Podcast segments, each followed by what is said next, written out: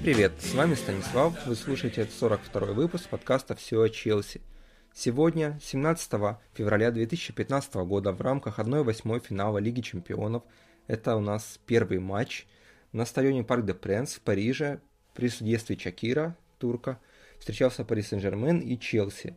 Составы команд были следующие. Пари Сен-Жермен в воротах Сиригу, в обороне Максвелл, Тиаго Силва, Маркинес и Вандервиль, полузащите Матюиди, Луи и Саверати, и в нападении Кавани, Ибрагимович и Лавеси. По именам, конечно, очень все круто, но Челси тоже неплох. В запасе у Пари Сен-Жермен Дюшес, Камара, Бехебек, Динге, Рабиот, Пасторы и Ким Бемпе. Челси.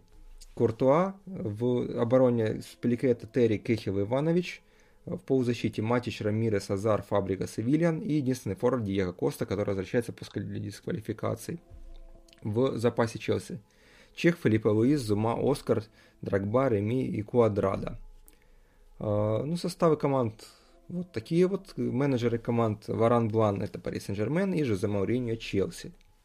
И более активно начал, конечно же, ПСЖ, потому что все-таки домашний матч им обязательно нужно было забивать, выигрывать, потому что ну, на Стэнфорд-Бридж все будет, наверное, совсем по-другому. И там уже Челси будет э, владеть большим преимуществом, и там тяжело будет Пари Сен-Жермен. Поэтому им нужно было набрать максимум очков на своем домашнем матче, что, конечно, они старались сделать, но у них не получилось. А, в первом тайме они атаковали, но забивает Челси. На 36-й минуте после комбинации между тремя защитниками Терри навесил штрафную, там пяткой сыграл. Кейхил, который перебросил мяч в воздухе, и головой в итоге забил Иванович. Очень красивый мяч. Говорят, по-моему, один из чуть ли не уникальных случаев, когда в Лиге Чемпионов комбинация разыграна тремя защитниками одновременно, что ну, очень круто. Э, и этот мяч может стать решающим, наверное, во всем противостоянии, потому что забит на выезде. И всегда эти мячи очень-очень важные, потому что они считаются за, ну, не за два, но за полтора, наверное, мяча. И если дома Челси играет, например, 0-0, то пройдет дальше. Можно даже не забивать на Стэнфорд-Бридж. Ну и, конечно же, любая победа выведет Челси в плей-офф, э, это понятно.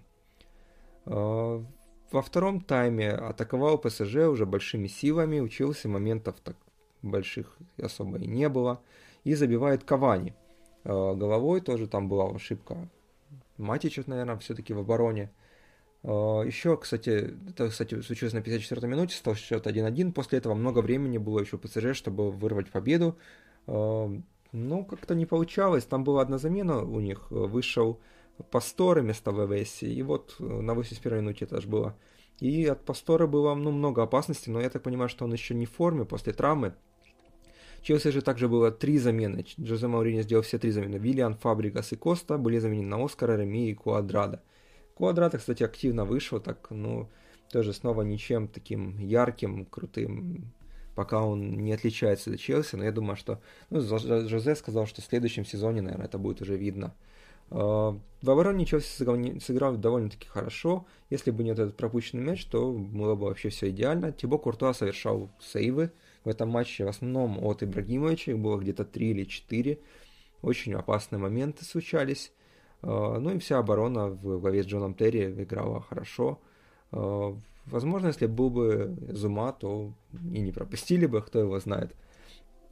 Но в итоге Тичья, которая играет в пользу Челси, статистика матча такая. Удары 7, 8, э, э, это всего ударов, э, не ударов в сторону ПСЖ 8, у Челси 1, и мимо 7-0 у Челси, вот по статистике лайфскора вообще не было никаких ударов кроме забитого гола. Ну, мне кажется, все-таки парочку ударов еще было. Владение мячом 53 на 47, угловые удары 7-1, офсайды 1-0, э, фолы 20-20, э, здесь равенство, желтые карточки 2-2, тоже равенство, и э, вынос от ворот еще есть такая статистика 3-9.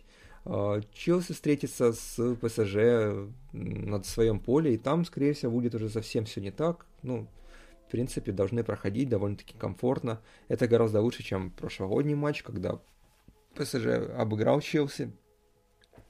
И я думаю, что Жозе Мауриньо спокойно будет готовить э, команду к этому матчу. Он состоится 11 марта, это еще ну, не очень скоро. Э, следующий же матч Челси проведет в чемпионате против Берли 21 числа.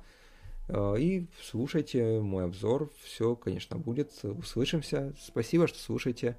Э, читайте меня в Твиттере, слушайте подкаст английская премьер-лига, наш общество с Владимиром. Всем, всем спасибо большое.